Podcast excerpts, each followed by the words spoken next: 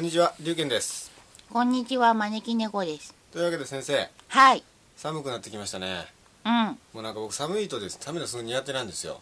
そうなのか。ええもうすごい調子が悪くてですね、あのーちょっとこの季節な夏の間の饒舌さが失われるかと思いますけれども、えーその辺ご了承願えればと思います夏の間、饒舌だったっけまあ それともそうだったっけえーでですね、うん今日はですね、うん。夢についてということでうん。あの夢をテーマにうん語り合いたいんですけれども、うん。先生どうですか夢は将来の夢じゃないです今日は夜夢夜見る夢の方ですね、あええ先生夢見るの得意ですよねあ。うん。っていうか、夢見ないことがないよね。うんことごとく覚えてますよねまあでもまあ、人間覚えてるとかは別として、え夢見た感じは毎回してるね。えうんうん、いや人間って覚えてないだけで必ずほぼ毎日夢を見るみたいですねしかもいくつも、じゃあ私、記憶力がいいのかうな。んでですね、うんまずあのーメールが来てますんでほーい、ありがとうございます。読みたいと思いますうん。ラジオネームハンコさんですねハンコハンコひらがなでハンコさんですねハンコさん。はいハンコさんハンコさんあれ あれ発音はわかんないですけどうんハンコさんですかね、ハンコええうんはじめまして龍賢さん招き猫先生いはつじもめまして。いつもポッドキャストで楽しく聞かせていただいていまあすりがとうございます。以前前世に興味が湧いてポッドキャストで検索しましたら、うん。前世についての回をたまたま見つけ、うんそれから招き先生の占い師っぽくないお話が楽しくって第1回から聞かせていただきましたぽくない。うんぽくないところがそう、 そうなのか、ぽくないのえか。えこれ異論ありませんうん。第え第1回のを聞いた時、うん怪奇現象のような音にびっくりしましたはい、失礼いたしました。夜に聞いていたので怖くなって一度聞くのをやめてしまいました、うん最近はそういった音がないので寝ながら聞かせてもらっていまそうす最近はね、あんまり必死にならないようにしてね。でもなんかよくあのありますよね先生がなんかほら収録が終わった VTR を VTR っていうかそのろ収録聞いてうん。あの僕のところに来て「ねえねえここのところに例の声入ってるけどどどうしよう」みたいなこと言ってまああ例の声だって分かんないからいいんじゃないっつってそのまま流した回もありましたね確かあ。そうね、あったねえ。えうんうん。あ、よくでもないよ。え別によくってわけではないよね。そうですか、ううんん。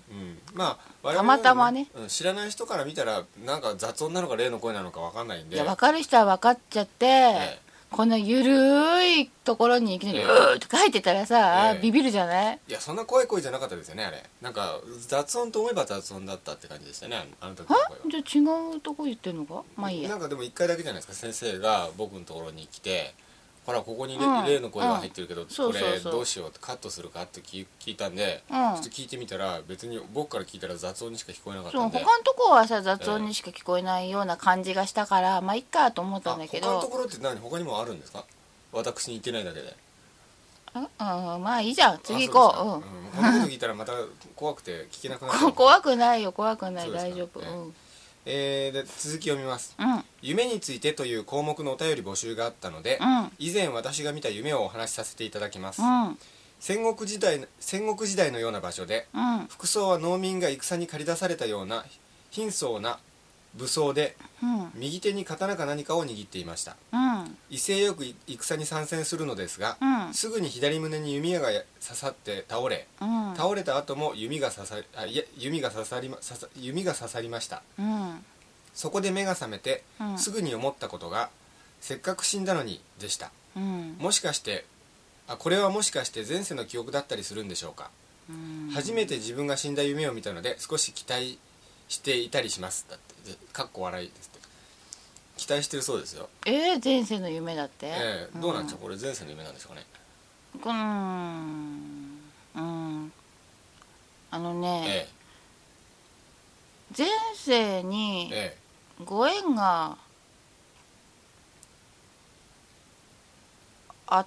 たのねそういうそえのあこういう目にあった方にゆじゃなくて、はいえっ、とねえそこのええ土地に、ええあのい居ついている例なんだけどえも、はい前世でえその人その居ついてる例にとっても前世かもしれないんだけど、え縁があったのねえはいちょっとしたえ似た者同士惹かれ合うって感じで、えはい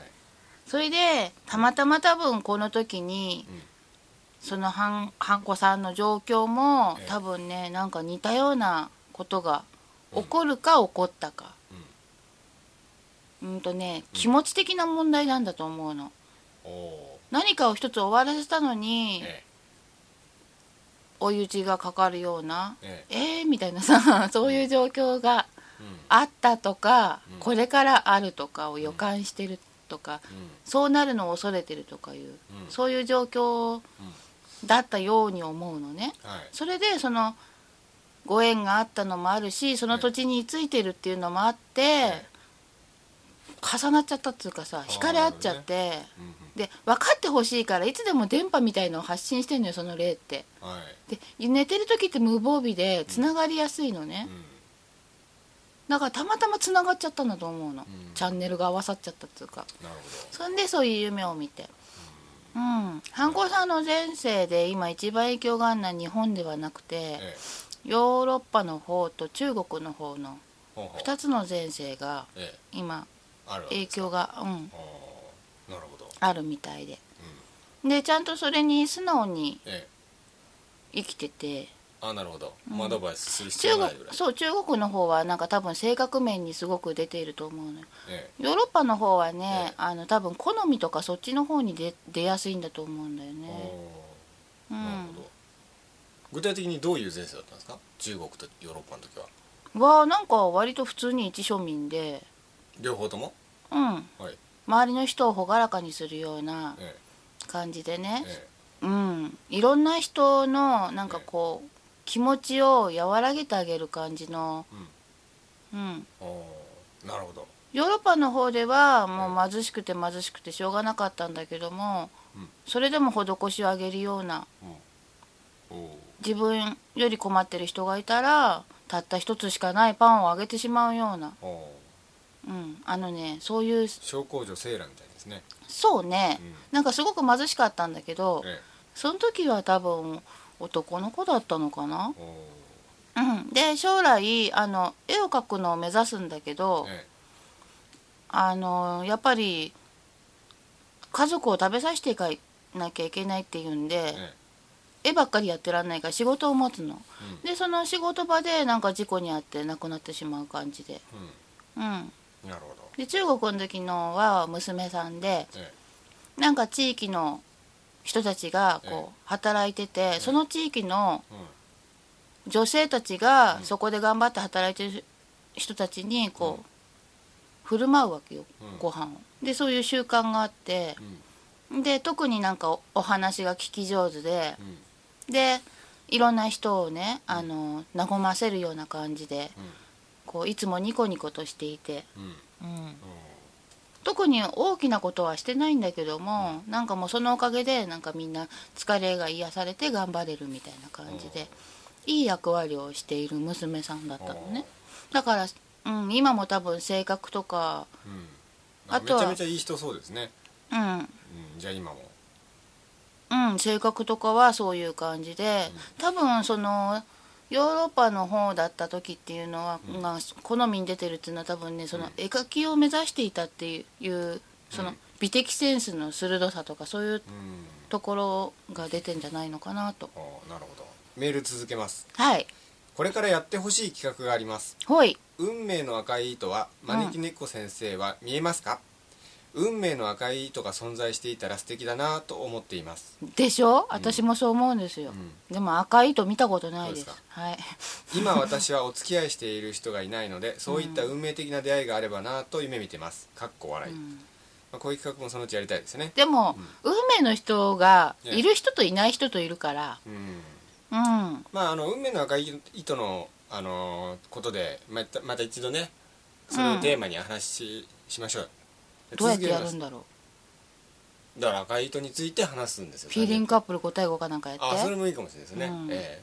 で私読ん5番席かなやっぱねキャラクター的にねそう絶対五番席じゃないですか5番席だよね、うんええ続きを読みますはい私は名古屋に住んでいるのですが、うん今度機会がありましたら招き猫先生に占いをしてもらいに行きたいと思っていますその時はよろしくお願いいたします今度名古屋に行きたいねっていう話だけあはーそう出ですてねんだよねあそうですよねだから逆にこっちが乗りこん乗り込んでじゃないでよもね、先生あの対面鑑定あんまりやらないですやられないですよねそうね知り合いに限定してるか知り合いな限定でうん大体メール鑑定か電話鑑定ですよねうん特にメール鑑定が一番多いですよね、うん、電話は口コミに限定かな、電話は口コミでうん、対面は知り合い限定で普通はメール鑑定というそうだね感じですよね別に限定しなくてもいいんだけどね、うんまあ、先生人見知りです からね、ええまあとりあえず続きを見ますこれからもお二人の親しみやすいスピリチュアルなお話楽しみにしております本当にスピリチュアルなのかなもうどうなんでしょうね世間話的な感じしないまああの先生らしいスピリチュアルな話なんですね ええどうらしいんだかわかんないけど、まあ、そういうわけでですねあの、うん夢についてのこういうメールが来たんでありがたいね今日は夢についてお話ししたいと思うんですうけんど、うんとりあえずそのメールはこの人一人なんですよあの夢についてのえーなんかあのー今あのクレッセントムーンのヤハハカフェのページにうん募集のページ作ってるんですよね、うん今後の予定で,、うんで毎回1通ずつしかメールが来ないという今現状ですいいじゃないええいつだって来るんだもん、うんそうですねだからいつでも来るとそれがそれをきっかけに次の回はそれで収録みたいな状況うにんなむっちてゃくちゃ嬉しいよねまあいつでも嬉しいですよね、うんえーもういつだっで十て分です私だってさ、テレビ見たりとか、ええラジオ聞いたりたまにはするけど、ええメール出そうとか思思わわなないいもんですもんね、う普通はね、うんうんでまあとりあえず夢についてなんですけど、うんうん昔やってた「オイラの泉」って番組がありましてですよね、うんあれで、あの出てた江原さんによるとですね、うん夢は3種類あるそうです、うんえー肉の夢と、うん思い癖の夢と、うんスピリチュアルな夢の3種類ですね、うん肉の夢っていうのは肉体的原因で見る夢うんで例えば寝てる最中に布団が顔にかぶさってきたら、うん誰かにお面を無理やりかぶせられる夢を見たとかね、ああ、んそういう肉体的な影響によるものですねう、ん例えばあの近くですごいす騒音があるところで寝てたら、うんあのーうるさいロックコンサートに行く夢を見るとかねうんあと思い癖の夢っていうのは、うん心理深層心理が現れる夢ですねこれは願望とか不安とかですねう、ん例えばあのー舞台の本番の前日に、うん明日はうまくやらなきゃと思っていたら舞台でこける夢を見るとか、うん忙しい時期に人に追いかけられる夢を見るとか、うんでスピリチュアルな夢っていうのが、うんメッセージをもらったり、うん予知したりうんあとなんかあの幽体の状態で実際に生きている人ど人同士があったりっていうこともあるらしいですね、うんまあ、そういうまあスピリチュアルな夢全般多いですねうんだからあの先生ってよくあの予知夢を見るそうですけどうんああいうのもやっぱりあれですよねあのスピリチュアルな夢ですよねうんそうかもなんかでそも私のえ YouTube なんて結構どうでもいいことなんだよね例えば割と日常的なことが多いた例えばうーんとねどうでもいいっちゃどうでもいい夢の場合はあれだねこないだはいあのなんだっけなんかがすごい食べたくなったのはい起きてる時じゃなくて夢の中でえなんかがすごい食べたくなってええ探しても探してもどこ行っても売り切れだったっていうえはいはい夢を見たのでえそれからい1日か2日経ってえ 同じようなことが、えそうですかうん、本当どうでもいいでしょ、本当どうでもいいですね、うん、でその夢の中ではえ某コンビニに行ったらあったのねちょっとはいいつもは行かない某コンビニに行ったらでええ思い出して夢をえええあそこ行ったらあんじゃねえかと思ったらあったというえあ本当ですか 夢の通りだったといあうーどうでもいいでしまあどょうでもいいですけど役に立ってますね、うんでもどうでもよくない割とすごい能力見る意味なくねそんなのとあ思うねの先生って普段からあのお付き合いしててうんとにかく食べることへの 執着がすごいですよねうん私ねそういえば思い出したけど一番嬉しかった予知夢はい何ではしょうねえ上の子が生まれる前にええ夢で上の子に会ってんのえあそうですかうん赤ちゃんの時のおおそんで、えまあまあちょっとその当時はさええ私男の子を産みたかったかえら、夢の中のその子が女の子で、えちょっとがっかりだったの起きてから、ええ夢の中ではもう嬉しくて嬉しくてええもういろんなことして遊んでる夢だったんだけど、起きてみてなん,、ええなんか女の子だったなみたいな、ええちょっとがっかりがあったんだけど、ええ今となっては本当嬉しい夢だねあれ、うんもうそのまんまの顔の子だったものあー赤ちゃんあのね生後半年ぐらいの顔だったのねえ夢の中でええで実際にええうちの上の子が生後半年になったらその夢の顔と同じ顔になって同じような仕草して歩いたりとか笑ったりとかそれすごい嬉しかったな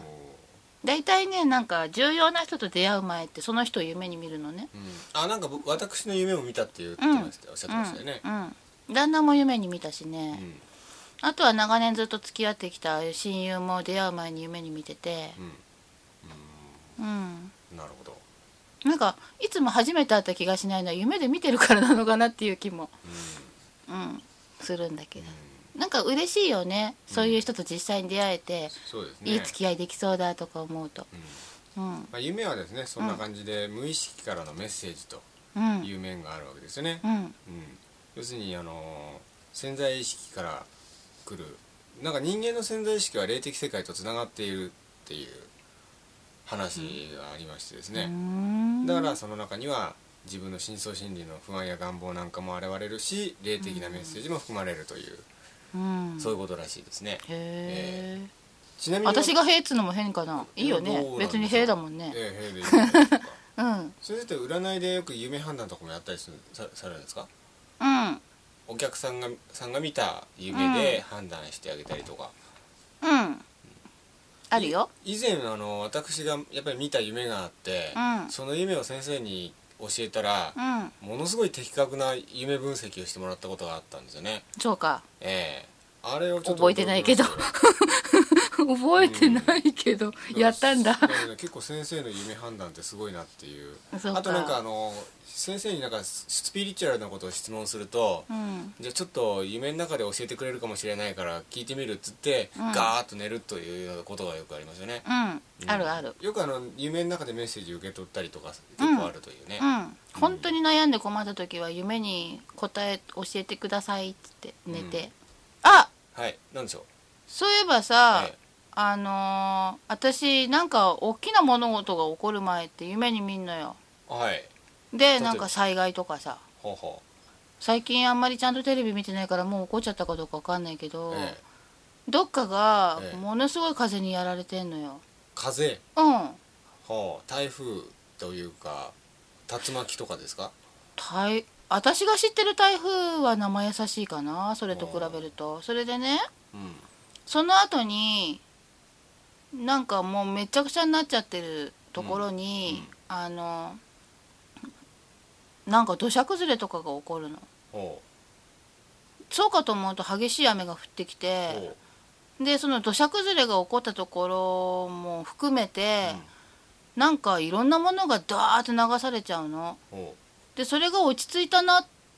水浸しになって落ち着いたなと思う頃に、うんなんかいきなり地震が起こってう、うんでなんかその元の土地の高さよりも、え2階建てのえ2階建ての家の,、えあの2階の半分ぐらいまでええ水の中に浸かっちゃうのえはい地震が起こってドドドドドって沈んでってほうほうほうあれがどこだかわかんないんだけど日本じゃないっぽいんだよね日本じゃなくて、うおんー私も最近テレビ見てないんでよくわからないですけどね、ううんんまあ、そういう事件が起こったのか起こるのか、そうそれでいろんな国がええその支援を申し出てるわけよえなんだけえどえあの国の付き合いえでえ受け取ってくれなかったりしてえうんもう支援いくらでも欲しいわけじゃないほ食べ物にしても着るものにしてもうんもう何もかも失ってるわけだからそこの人たちえなのえにえなんか政治的付き合いがないからとかなんとか言って受け取らないとかがあってうんでなんか別経由でうんその支援をしようとするもんだからものすごい日数がかかっちゃって、でそうするとさ悪くなりそうなものとかは送れないわけじゃうんない、うんあとはそこの国の法律に引っかかるようなものは送れないじゃない、うんいろいろうんだもんだからなんかね、うん支援したくても大変だっていう状況が起こったりとかしてて、でなんか知んないけど場面が変わって、外国人の人たちとか、うんうんなぜか日本人はいないんだけど外国人の偉そうな人たちがうんいっぱい集まっている会議があるのうんそこであの支援をしたいとか、何かそういう人命救助的なことをする時には、うんそういう政治的な関わりは一切なくしましょうっていう話し合いをしているの、うんうん、なるほどうん、そういう夢を見たそうですか、うんおおーまあとりあえずそういううん夢を見た多という分こことれ起こることなるほど、まあ夢のさその災害は大げさだったとしてうんも、似たようなことが起こっうんて、まあ、そういうのでね起こる日付とか分かるといろいろとね、うんでもなんかねよ未来にその話し合いが起こるようなうんうん感じはしうたな、んなるほうどん、ただ日本人がいなかったのが不思議でしょうがないんだけど日本はノータッチなんですかね、どういう意味なんだろうね、日本はそこにいないのよう、ん、うん、そういえばさええあのーほら同時多発テロはいあれさえ911ですかそうそうそううそう、あれね、え私の周り私の数少ない友達の中えにはい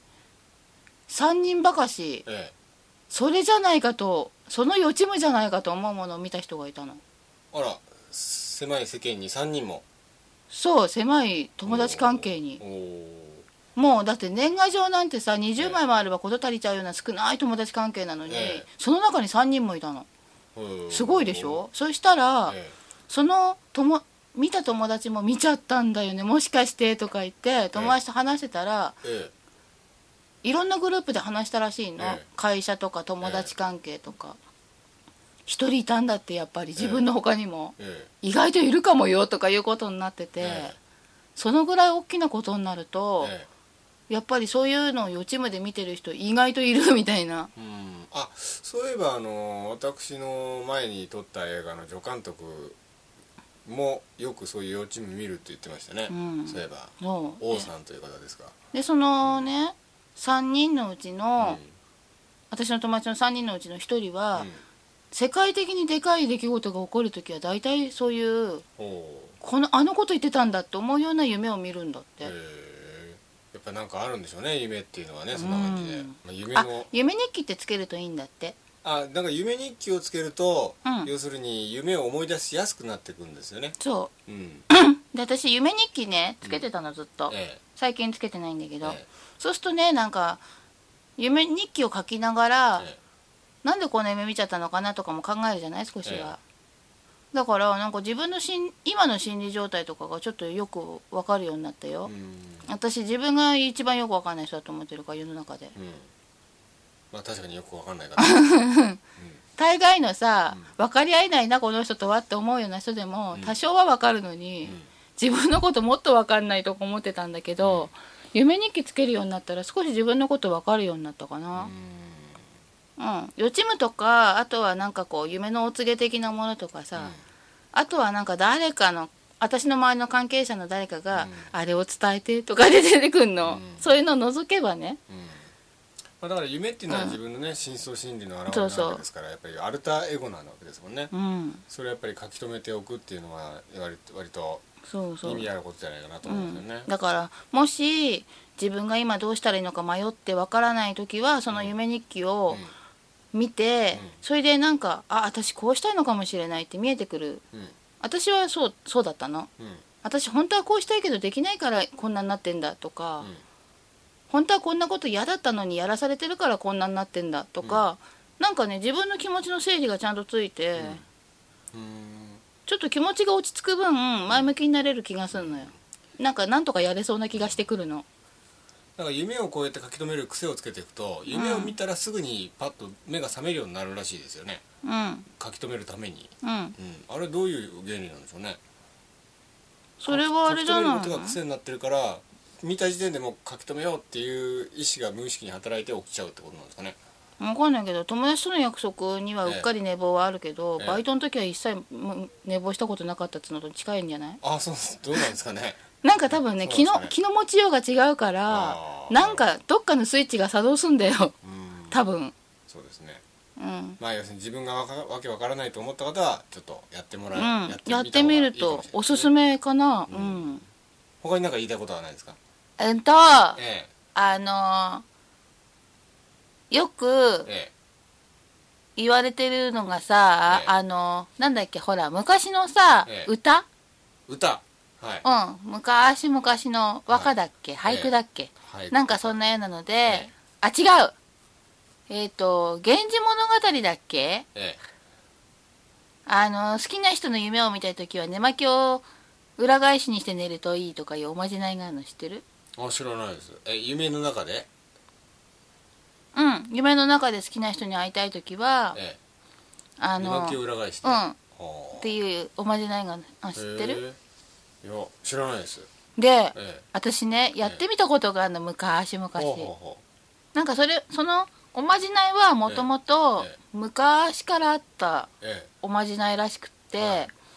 はであのそれがなんか物語だか俳句だかわ忘れ歌だか忘れちゃったけどええ平安時代ぐらいからええもう言われてるえことで、ええなんかそういうのがあったらしくてその一節に書いてあったっぽいのね、えはいそっから来てるおまじないなええなんだけど、それをやってみたのよ、はいはいそしたらさ、ええパジャマが裏返しだったからか、え縫い目が当たんなくてものすごい快眠できたのほうほだからちょっと寝苦しさを感じてる人とかえ、ま、あの裏返しにして寝るといいかもしれないう好好きな人の夢は見れなかったんだけどものすごい私あんまり快眠できない人なのねなるほど毎晩夢見ちゃうからなるほどそれはあの夢の話というより は睡眠の快眠の豆知識ですよねそうなんだけど、え裏返しおすすめあうんあとね、ええ私が毎回やってたのはええなんか、あのしばらく会えないんだけどすごはくい気になってる人とかあはいいるじゃない、えうんと例えばね、ええあのやっぱりほら片思いの相手の人とか、うんあとはなんか喧嘩しちゃった友達とかえさ、うんそういう人とうなんかこう相手がどう思ってんのかなとかすごい気になったりする時ってあるじゃない、そういう時に、あの夢の中でええちょっと予行練習したいなと思ったりとかして会いたくなるわけよ、はいそういう時にね、ええあの左足の、えん左足のね薬指にアルミホイルで、うんこう指輪みたいのをくるくるっと作るの、はいそれをパコッとはめて寝ると、はいはい私は見れるのよほうそれは先生だけですか友達にうん勧めたのうん「私聞いたよ」っつってえ「やってみて」ってえええもしこれで聞いたらうんそれはおまじないとして成立するかもしれないから、うん当時あったうんおまじないとかのーいっぱい載ってる雑誌に投稿したいっつって、うん実験台になってくれっつって、うん友達に勧めたの、うんそしたら、うん一人の子は好きな人の夢は見れなかったけども、代わりにうんその子がずっと可愛がってて、うん何ヶ月か前に亡くなって猫の夢を見たってほう言ってたのねほうほでもう一人はうね、 なんか好きな人の夢を無事見れたって言ってうんてほ友達少ないからさ5人ぐらいにしか言えなかったんだけど、うん5人中2人って結構いい感じじゃない、ううんそうですねうんうんうんそれ先生ってそういえばうんそういうおまじない結構いっぱい開発したんですよねうんなんかこうおまじないを新しく考案して試してみてこれは効くとかっていうのを結構検証いやしてたくさん考案しとってんじゃなくて思いつくのよなんかあパッと頭にうんなんか知ってたみたいに思いつくのおおうん今度おまじないについてもやりたいですねそうそうそうん、うんその先生がういかがわしくくないあいっかどうせうさんくさいんでだもし先生検証して聞いたんでしょうんだったらいいじゃないですかうんじゃまあまあまあねあそうだ夢は夢日記のさええことでちょっと言わなきゃね何ですかあのさ、ええ夢日記を書いて夢判断の本とか、ええホームページとか参考にする人いるじゃない、はいあれは本当にただの参考であって、え一番大事なのはそれに対して自分がどんなイメージを持ってるかうんうんわかりますうん、そうそうそれを元にしないとう全然ダメなのね、んナス嫌いの人がうんナスの夢見たからって、縁起良くないのうんなるほどなるほどそうですねそうそういうことなそうのでねすねいろいろ言われて縁起のいい夢とかさいろいろ言われるじゃない、うんあとは幸運の前兆ですとか言われるんだけど、その動物が出てきて幸運の前兆って本に書いてあっても、うんその動物自体にちょっと嫌な思い出があったりする人にとって全然幸運じゃないのよね、だから夢日記を書いてうんうん何かを参考にするとしても、うん本当に参考にするだけにとどうめんて、それに対して自分がどう思ってるかどう感じてるかが大事っていうこと、うんそっちの方を優先してそ考うそうえるということですね極端に言えばさ読む本ごとにき違うからね、ああそれはありますよねうんでどの本も同じこと書いてあるっていういう項目も割とあるんだけど、それって何かの本を元にして、例えばうんさだかフらロイソドースがどっかに一そうつあるのかもしれないフロイトとかユングのああいう人たちの本を元にして言われてるとか、うんあと西洋と日本の夢解釈全く違うからねうん、うん、そうですねそうそなうるだほどから自分をまず参考になるほど判断してください優先すべきは自分のそうそう自そう、分ということですうね、んううんんなるほどあでもねあれはダメだよん歯が抜ける夢とかほうんうはダメっていうと、体の一部がええ破損したり傷ついたりする夢って取れたりとか、うん、うんあの自分の体からの悲鳴だったりする場合が多いのねははだからじゃあなんかそ歯が抜ける夢見てなんかすっきりみたいな風に思っても、うそうそれは自分の感情じゃなくてうんあのその法則の方を優先した方がいいというそうことですね。うんうん例えば痛かった虫歯が抜けてすっきりってっていう夢いをう夢だとしてもでもそれはそう何かしらその自分の体からのメッセージそとういう痛かった虫歯っていうところが大事かもしれないし、なるほどすっきりした夢の中ですっきりしたっていうのは、起きてる時すっきりできないからそれを清算したいのかもしれないうんなの、るほどねだからすっきりできないのは何なんだろうっていうふううにん逆説的にうんだこからそういうやっぱり例外もあるわけですよね自分の感情を優先しちゃいけないようなう、そう感情は、うん感情的な夢っていうのは感大情という体よりはその自分のそのそのそれに対する思いを優先して、そうそうだから感情感情的な夢っていうのは大体裏返しのことが多いから夢の場合起きてる時との折り合いをつけたくて逆の夢を見ることが割と多かったりするのうんうん傾向的になるほど、嬉しいのがそのまま嬉しい夢になる人もいるんだけどね、うんうんうん、逆になることが割と多いから、うん感情的な夢はやっぱりうんちょっと逆かもしれないっていうのを考えた方がいいけど、うんあとは大体自分の持ってるイメージを大事にして、うん夢判断した他方にもなんかが例外があったら言っといた方が、あとね、えいろんな本で、あの傷つけられる夢はいいっていう風にえ書いてある書いてあるのね、なんか私が読んだ本は、うんあと血の夢っていうのは生命力の象徴だからいいとか、うんうんうんでもその血の色が大事なのよ、ああなるほどうん、こうどす黒い血もあれば真っ赤なシンクのバラのような血もありますもそうんねでその血の出方っつうのもあって、はいそれに対してね、あの恐怖とかそういう感情が全くなく、うんこう高揚感があるようなら、うんあの確かに夢判断の本によくあるようないい夢かもしんないんだけど、うんそうじゃない場合は大概体の悲鳴うんとか心の悲鳴が血になって出てきているわけだから、うんうんなるほどそこで安心しない方がいいかもしれない。ちょっと夢判断どうの本ってどうよとか思う時が多くって読んでて、うん何でもねやっぱりその法則に当てはめて一律に解釈できるもんでもないわけですもんねそれがやっぱりねそれにやっぱユングとかフロイトって偉大な人かもしんないけど、その時代の人たちを参考にしてるわけでしょ、うんそうですねまるっきり現代人に当てはまるかっていうとそうでもなかったりするじゃない、人ってそんなに変わってきてはいないけどうんさ、やっぱやっりぱり文化とか生活様式が変わってきてるわけ時よ代背景のからの影響も結構大きいからう、んね当時のそのまま当てはめていいかどうかは分かんないからね、以上で多分えーコマーシャルいきたいと思いますはいどうぞ自分でいいねたまにはいやいやいやこれ先生の番組ですからはいどうぞえコマーシャルやる気なさい ますねコマーシャル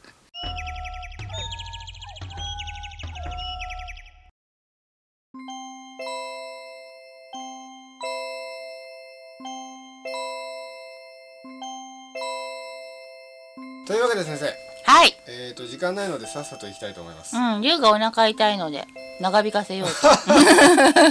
といやなんかね寒くてお腹痛いんですよかわいそうにね、えーとですねはいメールが2通来てますんで読みたいと思いますありがとうございますえーまずですねラジオあネれームじゃあ3通もってことそうですね今日はななんと3通もメールを読むありがたいですうんうん3通もあの1回に来たのって初めてですよね多分ね、うんうん、というわけでメールが増えているこの番組なんですが嬉しいねなんかダウンロードもすごい上がってるんですよ、やったええ、結構聞いてくれてる方が増えてますんでそうかもう来週あたりからまた、ね、メールバンバン来るんじゃないかバンバとン思いますけど、来るといいね、えええーラジオネームたっちゃさんからですね、タッチャーさんはいえー招き猫様龍賢様こんにちはこんにちは最近ポッドキャストでダウンロードして聞かせていただいております音楽についての回での招き猫様のコメントに音楽療法を知りたいとありましたが私も知りたいと思います、覚えてでますしかょでしょうん覚えてるよ、ね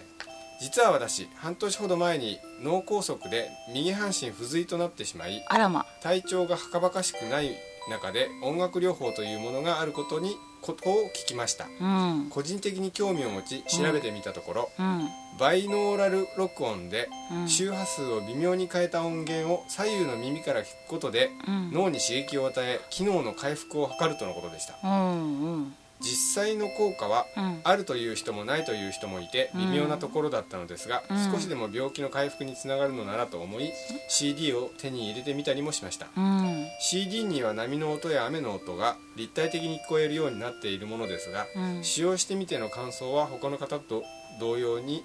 正直微妙ですうんそれでも効果が少しでもあることをかん信じて続けていますうんわけのわからない音を聞くより自分が好きな音楽を聴くのが一番良いという人もいましたけど、うんどうでしょうねうん猫さんが言う音楽療法とは多分心を癒す音楽のことをおっしゃられたと思うので方向違いかもしれないと思いましたがどんどんメールくださいとのことでしたのでメッセージしてみましたいえいえ音楽療法全般です全般うん嬉しいですあありがとうございまりがとうございますしたというメールなんですが、うんえあのね、え CD にしちゃうとどうかわかんないんだけど、え自然音っえてえ刺激を与えるんだって、ーほうほうんだからさ、あの立体的にええちゃんとその場にいるように聞こえるようにっていうことでう、、えなんかちょっと工夫をした CD があって、えそれを聞くとー、うんなんかそういうの脳関係の不調のある人がうこんう回復する傾向があるというふうにうん言われてるらしいんだけどそれのことじゃないのかな。そうですねそうですね、耳はさ、うんあの脳に直結してるからうね、んうんなんかだからあのね誰か手伝ってくれる人がいて外出できるんだったらえ実際に外出して本物の音を聞いた方がいいと思うけども、うなかなかそうもいかないだろうから、うんそれと近い効果のある CD っていうことで出たんじゃないのかるほなどうんだからあの CD を聴いてるっていうよりは目をつぶって本当にその場にいるようにあのい自分自身をイメージするとより効果があるかもしれないですね。そうみたいだうよ、ん、なるほど。うん、そのイメージするっていう力でええその働きっていうかさえそれでなんか脳が少し動いたりとうかん、するみたいだからただぼんやり聞くよりはイメージした方がそうあそうですね。いいんだと思うんうなそうんかいうそんなような話だったようななるほうど。んまあそういう要するに状況に自分をいざなういわゆるそのきっかけに使うみたいな感じがいいんですかね。。うんだかららなんかうんあのー実際に効果はやっぱり個人差があるみたいだけえど統計的に見て効果がありそうだらしいよあそうですか。うん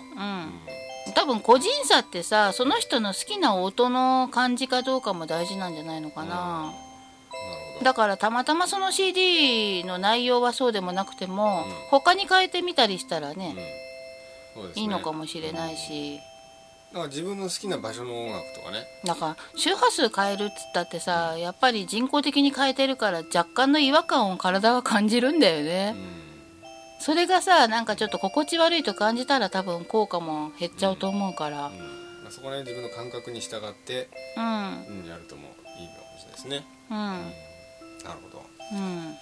だからあれだよね山登りが好きな人は山の、山の音とかね、うん、海が好きな人は海の音とか、ですねそういう風にさ、選べるんならうん自分の好きな音に近いやつをうんね買そうっでてすね聞くのがいいんじゃないのかなカラオケが好きな人はカラオケの音とかですね、それはどうだかはわかんないけど、うん、あとは自分で歌うとかいいんだよねあ自分でうんあの歌う時の呼吸に気を使った方がいいらしいけほうど、ほうあそうですか、うん、声を出すっていうのはなんかリラックスして、ええそんでなんかいろんな効果があるんだってえだからほらすんごい力を入れる時にもうーんとか言うえし、え痛い時もえうんなんかもう悪態つくと痛みが少し和らぐとかあありるじまゃすなよい、ね「いてちくしょう」とか言うとそうそう治りそう、が早いっていうかうんね、あとはなんかをね盛り上がってる時とかにうわーって言うと余計気持ちがさこう高ぶるとかね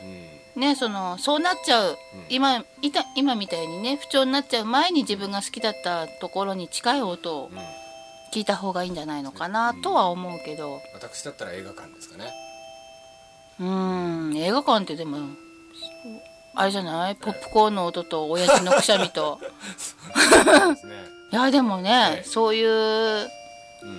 うんねのがあるっていういうのをさ、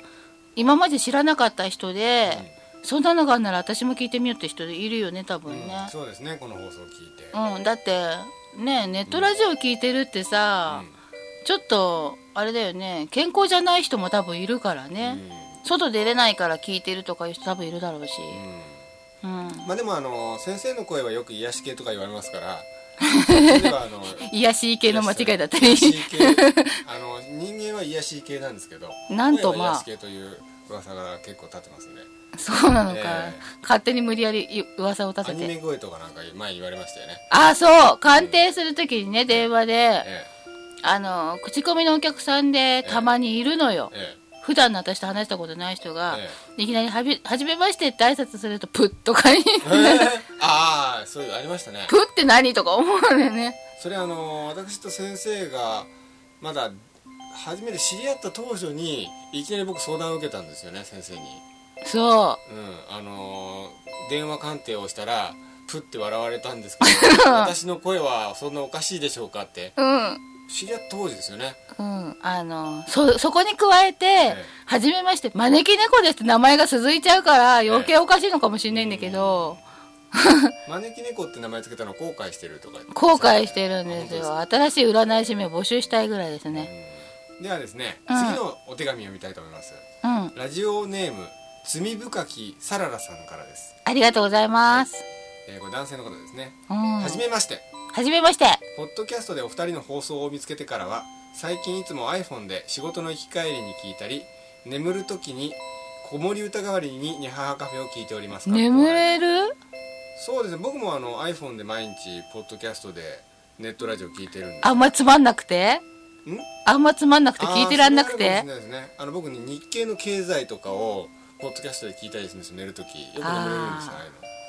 うの、んで続きますはい龍賢さんと招き猫さんのさんお二人の放送はうんいつの間にか私の生活の一部に入っていておー恐ろしいねスピードラスピードラーニン グを聞いた方がためになるんじゃないかと思うぐらいさらりと聞き流し 「ええなんだって?」とちゃんと聞いてないことが多いので何度も同じところに戻してはさらりと聞き流しておりますこれわかるんですね僕もよくやるんですよね私わかんないななんか巻き戻して、うんまた聞くと「あれまた聞き逃した」とかでまた巻き戻して「また聞き逃した」っつって3回とか4回とか戻すみたいなことよくありますよやんないなでもそうですか私ね人と話しててそれある巻き戻してとかああそうですね、うん続けますはい龍賢さんと招き猫さんの放送を聞いて、うん自分にとってはためになる言葉もうんいただけるしお二人の力の入ってないナチュラルな感じが心地よくかっこ寝る時にもとても好きですありがとうございまあすりがとうございます失礼ですが招き猫さんを聞いていて生まれつきはすごいなと思いました んどう失礼なんだんなどうしてそうなんですかね私の友達とか周りには比べてみてしまうくらい能力かっこ霊感がある人が結構いたりしますからうんうん生まれつきじゃないんですかね他の方はうんわかんないけど、うん本当に自分ではどうしようもなく心が折れてしまう時、うん招き猫さんのような能力者の存在を身近に知っていることはとてもありがたいことだと私は思います、おーそうかもしんないねううん身近ん、にいらいるとねうんい、ろいろと私は役に立たないけどいねや立ってますよきっといいアドバイスくれるんだねうんじゃあまたメッセージしますありがとうございます招き猫さん無理のないようにお仕事頑張ってください無理は嫌いです龍賢さんこれから面白い企画楽しみにしていますお二人陰ながら応援しています草葉の陰から違う 違かいますああれみた何を言いってる木の陰からあきこ姉さんのあ知らない世代だったりしてで最後前世よろしくって書いてありますね前世よろしくええというメールなんですがどうよろしくこの最後の前世よろしくってどういう意味ですかね前世を教わりたいのかな前世を教えてほしいんですかねどうなんでしょうこの方この人はええご先祖様のお家に生まれてるね同じ家系でご先祖様の家系うんああの要するに前世は同じ家系だったってことですそかあ僕もそのパターンですよねううん割と珍しいんですよねそういう方ってそうかも同あじの家系の中で生まれ変わるって、いやーこの人ね、え前世におやお役目をいただいてそれを全うしきらないうちにえ亡くなられちゃったのねえほうほううんそれを悔やむ気持ちが強くって、えうえんああなるほどそれで同じ家系に生まれたというねうんうんなるほどでも別にさその、ねその魂が生まれ変わる間にさ、うん事態は変わってるわけでさそうですよねうん悔やんだ思い残しによって生まれてはきたんだけどうも、ん別に今となってはもう時代も違うしねうん、うんうんなるほま家系というか血筋が一緒なだけで同じ名字名乗ってないかもしれないなどうんこの人の前世だった頃なるほどというわけでですねえ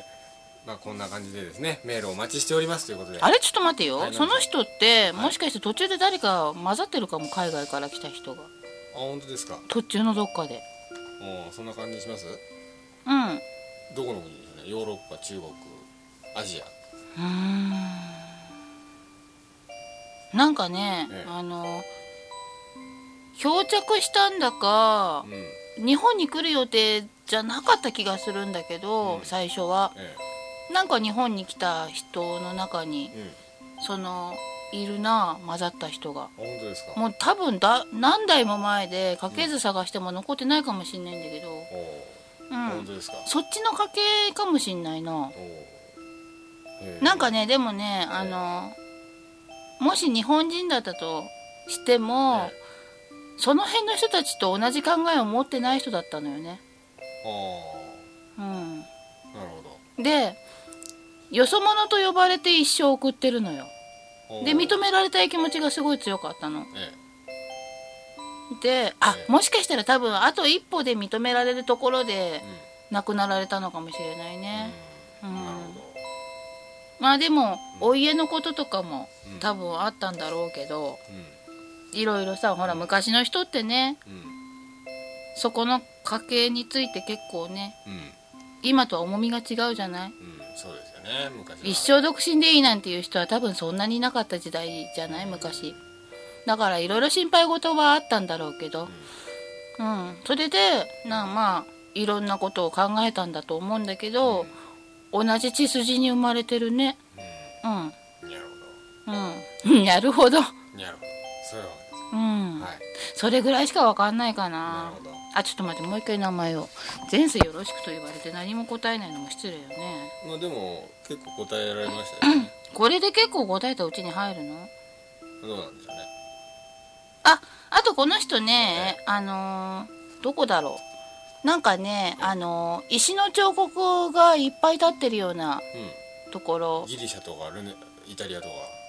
うん、の石の彫刻をしてた人だなかあそうですうかんおーじゃあアーティスト肌なのかもしれないですね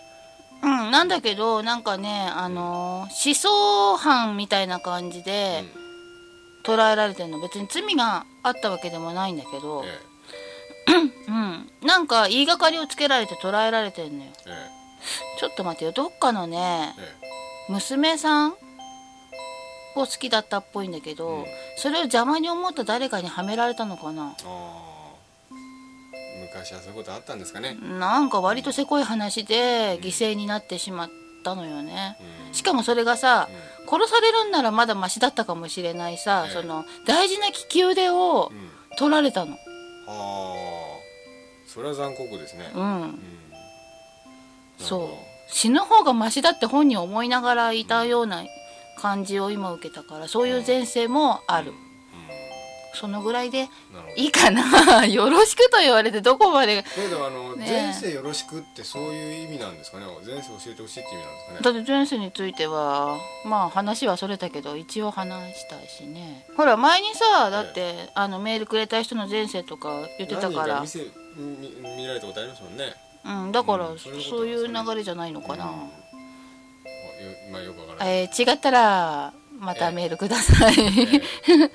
まあそういうわけでですね、うんえーまた次回この地球のどこかでお会いしたいと思いま合わないってばすさようならまたまた